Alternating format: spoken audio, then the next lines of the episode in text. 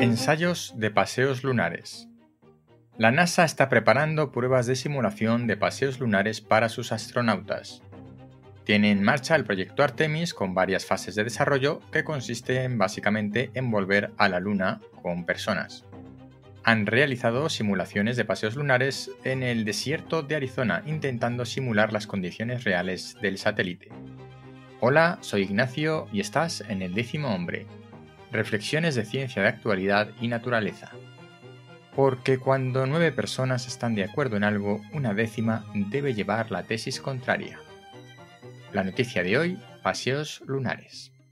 Los paseos lunares, o la simulación de los paseos, se ha llevado a cabo por la noche y con iluminación simulando la de la Luna, la del Polo Sur, que es donde previsiblemente aterrizará la próxima misión Artemis de la NASA y donde mm, establecerán un pequeño campo base para siguientes exploraciones no solo con los astronautas, sino con robots. Obviamente, para simular las condiciones de la Luna, los paseos se han realizado con trajes especiales presurizados, intentando replicar lo más fielmente las condiciones de la Luna. Los ensayos también incluyen vehículos presurizados con el mismo motivo. Para mediados de noviembre está previsto el lanzamiento de Artemis 1, que se retrasó por motivos técnicos. Es la primera prueba de guiado del proyecto que pretende volver a la Luna. En esta primera misión no se va a enviar tripulación y bueno, pues la campaña de Artemis comprende varias etapas en las que se establecerá una base en la Luna, como he comentado, y se llevarán a cabo distintas sesiones de investigación.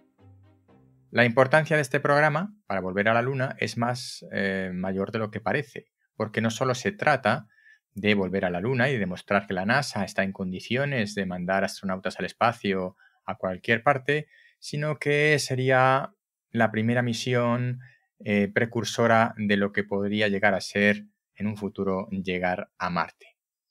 Según dice la Wikipedia, aunque no he podido comprobarlo, el proyecto está apoyado por la Agencia Espacial Europea, la australiana, mexicana, japonesa y brasileña. En la web oficial no aparece nada de esto.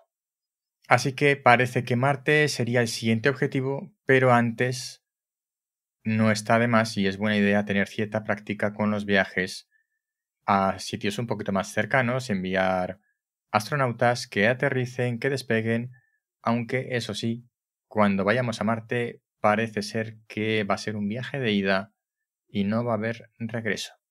Recuerda las referencias en las notas del programa. Si no estás suscrito, suscríbete ahora. Si estás en YouTube, dale a la campanita. Estás en el décimo hombre.